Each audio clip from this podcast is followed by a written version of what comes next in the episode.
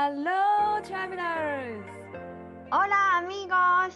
遠く離れたスペインとアメリカで旅を仕事にしている彩香と愛です。世界って広い私たちの当たり前って当たり前じゃない異文化、海外生活、国際結婚、ローカル旅。私たちと旅先で話しているようなそんなポッドキャストですそれでは、レッツゴー聞いて旅するアメリカとスペイン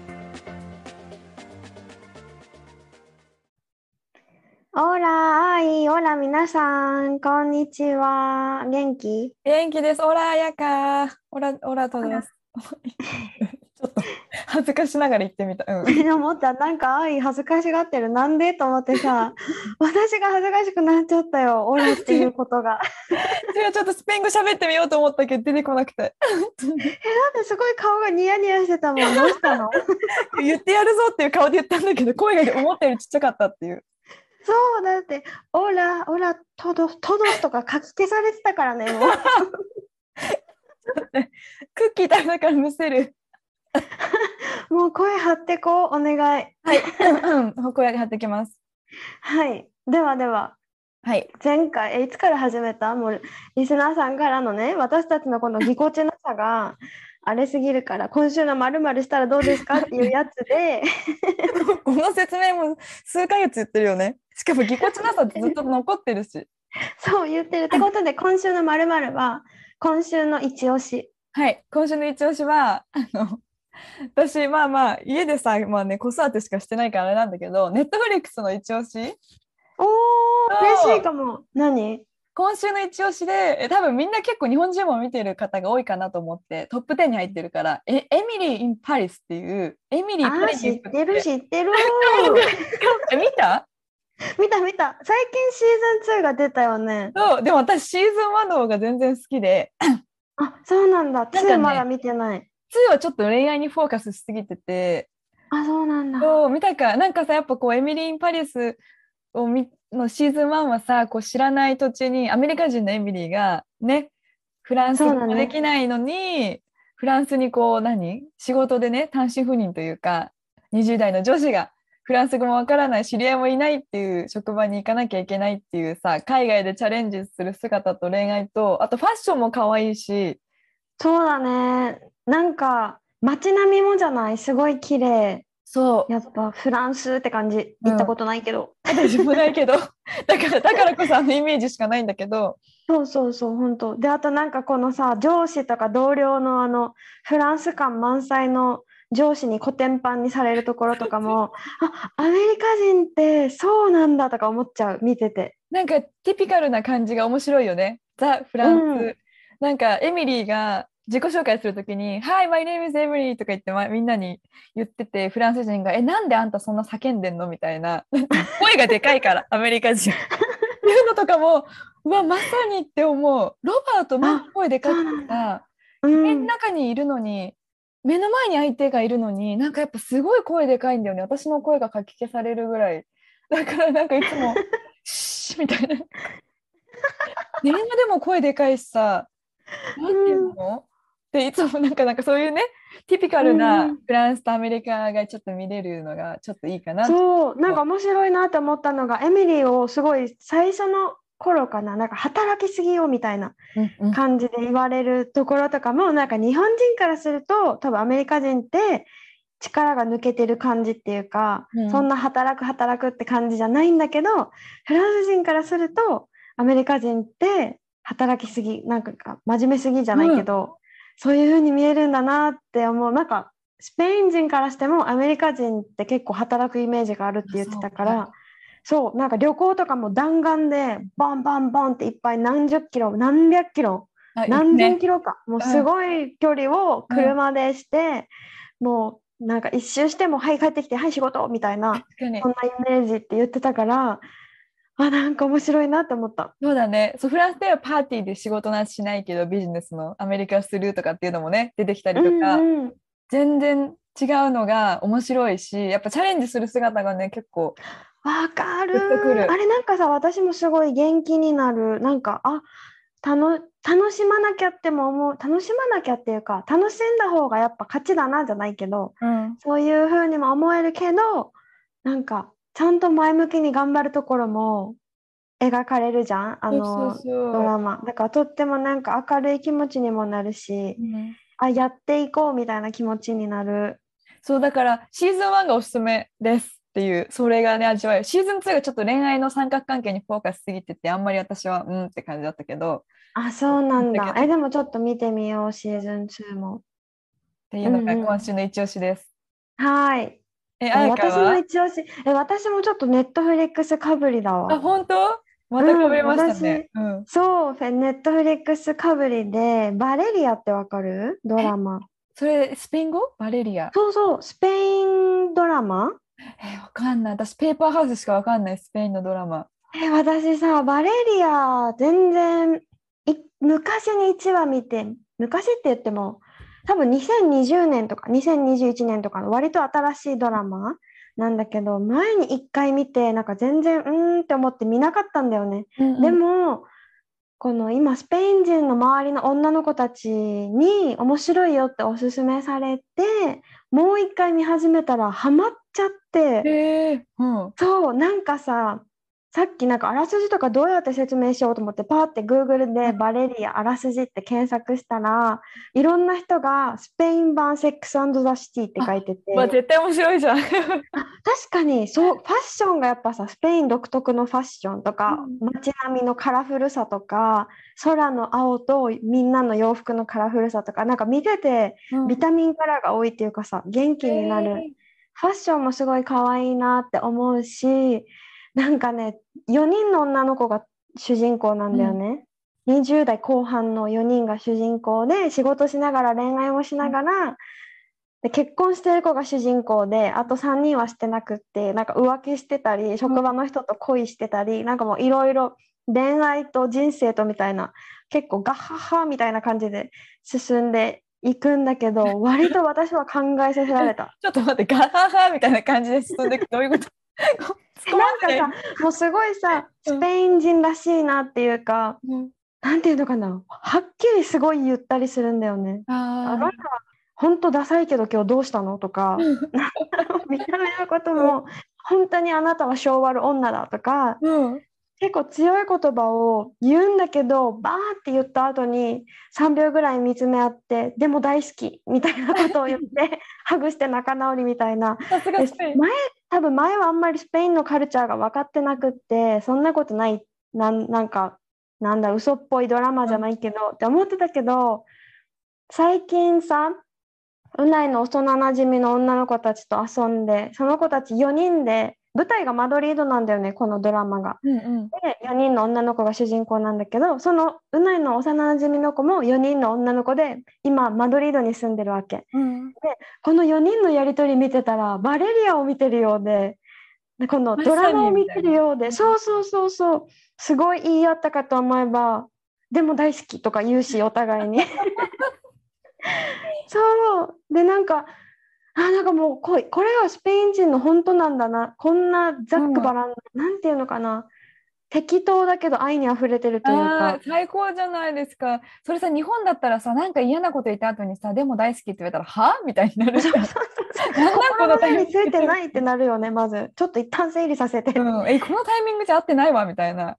そうそう。ってなるけどなんかあでもスペイン人と付き合ううことが増えて、バレリアを見ると、うん、あでも確かにこういう感じかも。あっさりしてて、うん、付き合いやすいというかなんかなんか。その環境にいるからこそより面白く見えるよね綾香。そうそうそう、面白く見えるし結構ねセクシュアルなことをトピックにしてるんだよね、うん、毎回、うんうん、だから主人公が小説家でなんか官能小説を書くっていうことから始まるんだけど、なんかこの女性の性の喜びとは何かとかそういう話をしたりしてて結構それをオープンにさ、うんうん、昼間のカフェで友達とそういう話をしてたりするんだけどするんだよね本当にこっちの子たちって。なんか でも私も友達とするわ。そういう友達がいる。そういう友達がいるえでも英語でするの？あ日本人の友達だからそうなんかさそうそれがさ、うんすごくない？日本で日本語でそういう話を周りに分かっちゃうもんね。だから分かんないけどするんだわ昼間から。あそういうことだね。そう。それがすごい。しかもそれをカフェの店員とかが「分かる」みたいな感じで入ってきたりとかするわけね。サーブしながら。だからなんか。性がオープンなのもスペインって感じなんかね。そういうの。あでもそんな感じする、すごい。うんうんうん。なんかやっぱり愛情の一つにそういう性性的な愛とかもすごい大事にしてる国民性だなって本当に思うからさ結構、その女の子たちマドリードに住んでる女の子たちと話した時もすごい大事なこととして捉えてる感じだったから。いやでも大事よ。あのまた話が。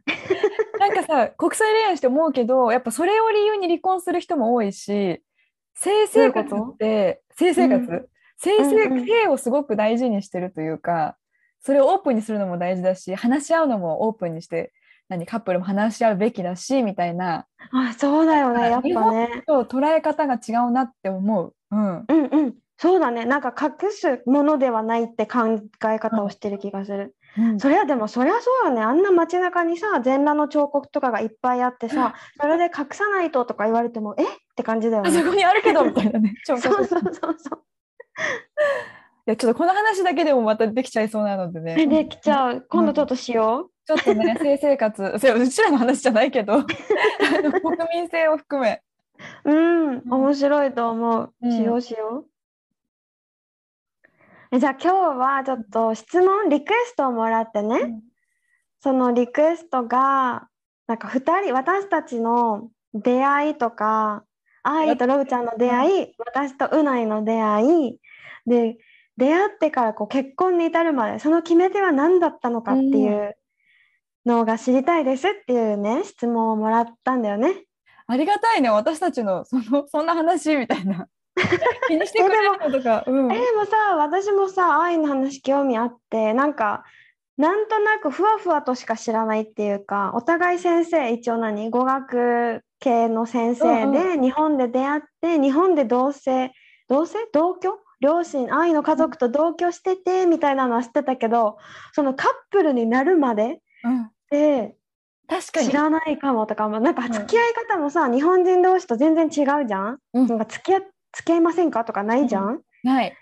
そういう時とかどうだったのかなみたいな、うんうんうん、確かにっていうのでじゃあちょっとなんかねこんな私の話でよければね私たちの、もちろんですよ。もちろんですよ。えでも出会ったんがその本当10年前の大学4年生の時なんだよねロバートと。あ愛は大学生だったんだ。そう20本当大学4年生の時にさあの日本語教師の資格取ろうと思ってダブルスクールしてたんだけど。えらいね。おばあちゃん。おばあちゃんありがとう。おばあちゃん ごめんごめん。突っ込まずにはいれない。でもさやっぱさ急に先生になるって怖いからなんか経験積みたいなと思って、うん、なんか日本語教師のボランティアをちょっと探してたらさちょうどうちの地元の公民館で日本語教師のボランティアを募集したんだよね。市が運営してる。うん、でそれに行ったの。でそしたらもうそこにいろんな国の人がいててイギリスとかさ、えーとアメリカとかインドとかまあねほんといろんな人がいてそこにロバートの友達が来ててイギリス人の。その人に教えてて、うん。うん、でその人に今日飲み会があるから来なよって言われて行ったらロブちゃんがそこにいて。そう。あそれがじゃあもう本当に最初の最初の最初の出会いなんだ。最初の出会いがね飲み会に行ったらうちの地元のねあのロバートがいてもうその時から坊主よね。彼は。だから坊主のロブしか見たことないけど。これちょっと聞いていいんかな、うん、お互いの第一印象とか知ってる？覚えてるいまだに。白いシャツ着てて、うん、なんか怖そうだなと思ったんだよね。私はロバートそうなんだ。なんか坊主勝手なイメージ。坊主のアメリカ人ちょっと怖いなって勝手なイメージがあって。大きいしね。そうまあまあ180ぐらい。でもそのイギリス人が190センチとかでもっと大きい、うん、そう、うんうん、私がさ拙い英語で、その時全然英語できないから、あ、uh, How long are you,、uh, were you in Japan? みたいなこと聞いたら、もうみんないつもその質問してくるんだよねみたいなこと言いながらあロブちゃんが？ロブちゃんっていう、うんうん、最初の会話がそれだったんだけど、うん、でも面白い人だなみたいな。ロブちゃんはさ愛の第一印象どうだったとか言って言ってくれた？ロブちゃんは自分で言うのもあれだけどあ可愛いって思ってくれたみたいで。えー、だろうねとか言ってもうニヤニヤしちゃうわ。おばあちゃんだからね。でもその日になんかみんなでカラオケ行ったんだよね。そしたらロブちゃんがすっげえベロベロに酔っ払っちゃってなんかね知らない日本人を私たちのカラオケの部屋に入れてきたの。なんていうの？誰が？えロブちゃんが？ロブちゃんが。え男2人？日本人の男2人？え何この人たちと思ったらえなんか違う部屋にいた日本人面白かったから連れてきたみたいな感じで。出たよアメリカ人のフットワークの軽さ。だから私もなんかさ何この人と思って超なんかチャラチャラしてるなっていうのも印象だったんよね。あそうなんだ。最初。最初ね。うん。えちょっとこんな細かく話したらちょっと長くなっちゃうんだけどちょっと待って。えいいよ楽しい 楽しい楽しいもうなんか今、あのカフェにいる気分。じゃあ皆さんちょっとまあカフェガールズトークだね今日は。ドリンクを準備してください。ありがとう。ちょっとね喉乾いちゃう。うん、でも実はその時私なんかイギリス人の人にすごい遊ぼうって誘われててロブちゃんの友達に。なんてこった。なんてことでさなんだろう私も別にえで外国人と付き合ったことそこその時全然ないしなんか英語も話せるし、いい人だし普通にカフェ行こうって言ったら誘われたらそのイギリス人とカフェに行ってたしなんか結構そっちの人と遊んでたわけなんだよね。あもう遊んでたんだこのイギリス人の人と。徐々に徐々にそううんうん。でもなんか次の週にロブちゃんと初めて会った次の週にロブちゃんが公民館に現れたんだよね日本語勉強公民に。館でもさもう場所がさいいね。あの飯能に住んでる方埼玉富士見公民館っていうとこなんだけど。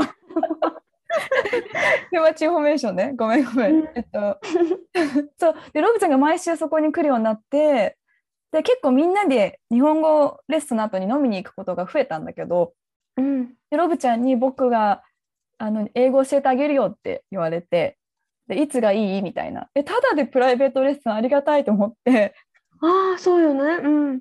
ロブちゃんと、えっと、会うようになったんだよねそこから。うん、最初の今でも覚えてる。最初のレッスンは「ルックウォッチシーの違いみたいな。助かる助かる。助かる助かる。でもその日レッスンちょっとしてあの一緒に花火したりとかなんか遊ぶようになったというか。うん。でその時に酔っ払ってないロブちゃん初めて話して家族の話をよくするしすごい家族大切にしてるんだなってすごい分かったんだよね。ああいいいいポイントだね、そなんかこね。ポイントがアップしてきてそう、うん。でもそれと同時に私はちょっとまだイギリス人に誘われるからそっちと遊んだりしてたのね。えその時じゃあ愛にとってはさどっちこっちっていう決め手はじゃあ全然なかったんだ。どっちがいいとかっていう、うんででもねイギリス人の人寄りだったのその時はよく遊んでたしそっちの方が。あら。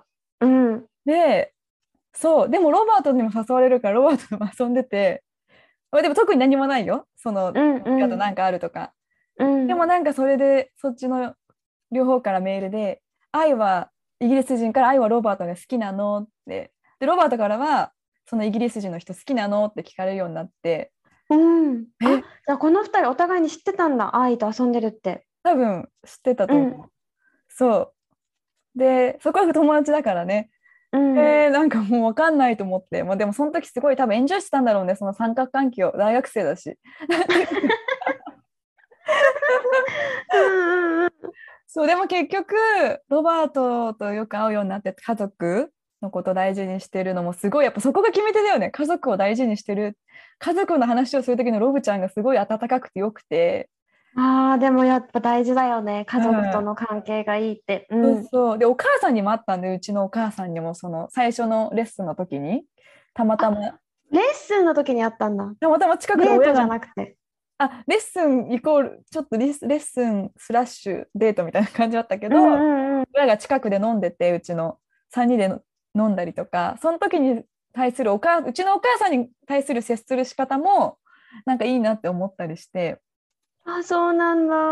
そうでそんな時に結局なんだろうロバートがちょっと1ヶ月アメリカに帰るみたいになってうんでも毎日スカイプでこう2人で話をするようになってうん。で彼に「Do you wanna be my girlfriend?」girlfriend? って言われてあ言ってくれるんだちゃんとと思ってじゃあさそこまでの時はさ愛はさロブちゃんは彼氏じゃないって思ってたんだ。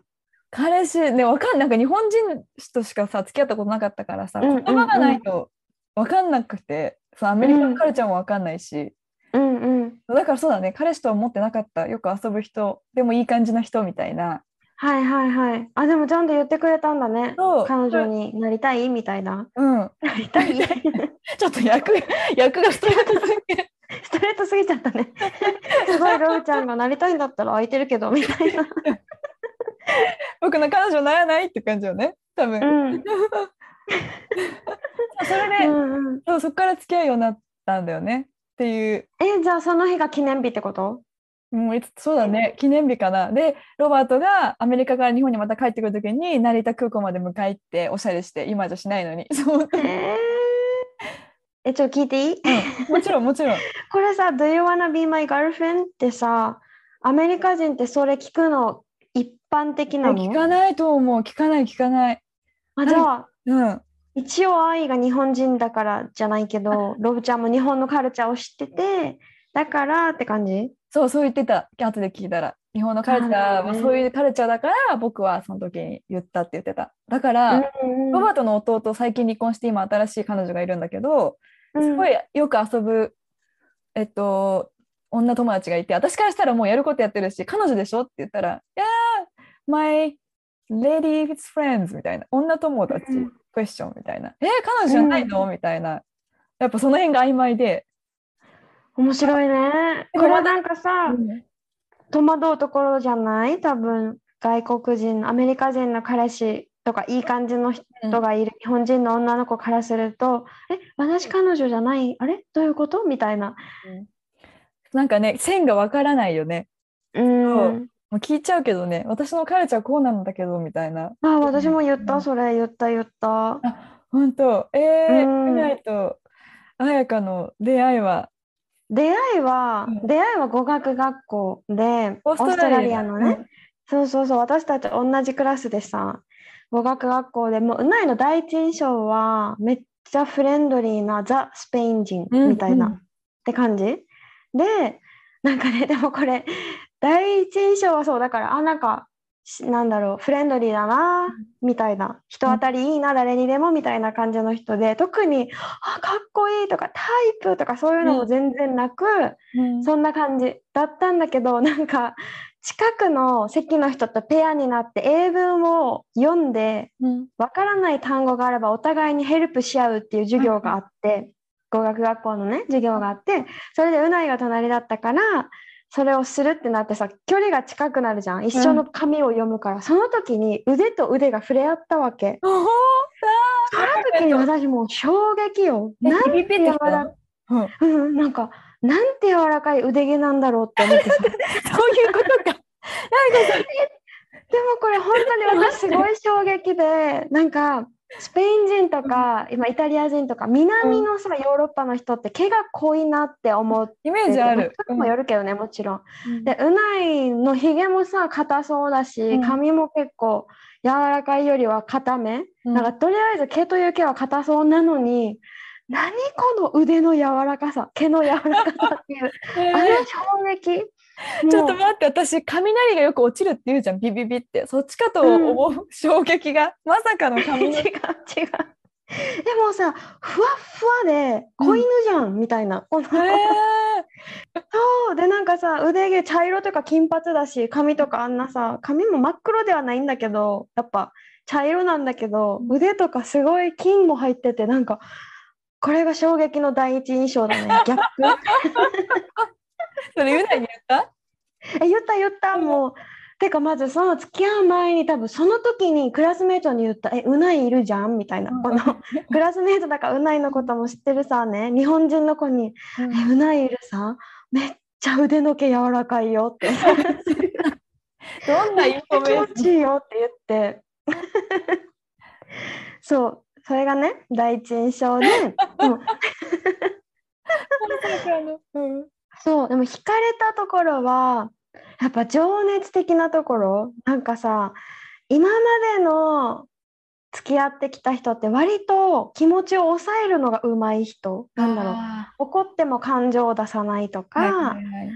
なんていうのかな感情をコントロールしようとする人、うん。自分を抑える人が多かったからこんなに情熱的な人ってなんか久しぶりに見たじゃないけど、うん。なんか情熱的だしまっすぐだしなんか視野がすごい広いなって思って、うんでなんかたくさん旅行もしてたしボランティア行ってたりとか、で世界は広いんだよっていうことを本当に教えてくれた人だったんだよね。もう最高のパートナーじゃないですか。うん、でもでもなんかそれでこう2人でなんかお互いどういうなんか授業の多分トピックでどんなことをしてきたかとかどういうなんでオーストラリアに来たのかとか、うん、これからどうしたいのかっていうのをじゃあペアで話してみたいな時に旅しながら生活したいみたいなことを言ってて、うん、で当時さうない車で生活してたわけね、うんうん、ちょっとヒッピー感あったわけだから。そうだよね。車で。そう車でなんか服装とかがヒッピーとかじゃなくって、うん、なんか考え方とか生き方みたいなのが車に持って生活もしてるし、うん、あすごいヒッピーみたいな人だな、まあ、バイロンにたくさんヒッピーみたいな人いたからさ、うん、この生き方すごい。私もバイロンに行って憧れるようになったわけね、ヒッピーみたいな生き方。なんていうの？ラブピース。そしてハッピーみたいな。全部ね。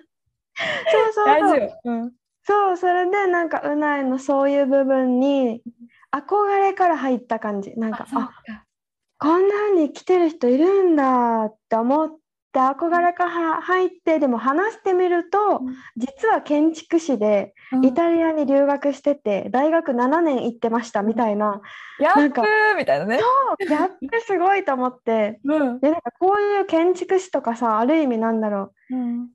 いいし何ていうのかなキャリアじゃないけどそういうのがあっても、うん、なんか車で生活したり旅しながら生活したいとかって生きていけるんだって思って、うん、それがなんか決め手の一つかも。この人本当こんな人ともう出会えないかもって思ったんだよね。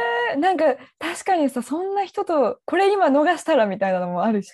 そうそうそう、うん、これないないかもって本当に思った。こんな人いないかもって思って私がなんかこうヨガで生活をしたいみたいな話をしたら、うん、日本にいた時はさえなんかそんなの無理だよじゃないけど、うん、なんかバイトならわかるけど本職があってのヨガならわかるけど無理だよみたいな感じの人が割とやっぱ多い、まあ、その人たちはさ私をヘルプするつもりっていうか、現実的に見なよみたいな意味で多分言ってくれてたと思うんだけど。わ、かる。そういう日本人の人でしょ？日本人の彼氏とかさ。そうそうそうそう。わかるわかる言われてたわ。そうでもそんなのを本気でなんかあできるできるんじゃないっていうか自分次第だよねみたいなことを初めて言われたわけね。うんうん、なんかあやできるかできないかは綾香が自分を信じるかどうかだよねみたいな感じだったから、うん、あそんな考え方あるって思って、うん、でもなんか大事なのはどの道でも自分がハッピーかだから自分に嘘つかない方がいいよとか、そんな何考え方あり？みたいなのを教えてくれて、で私ももう一個の決め手が家族との仲、うん、家族間の仲がなんかオーストラリアにいた時に、うん、学校にみんな荷物が届くわけ、うん、親からとか家族からの荷物学校に届いて学校がみんなに渡してくれるって感じだったんだよね。うないさ住所ないしね。そうそううない住所ない。そうなの。ありがたいね学校にさ荷物を送ってるって。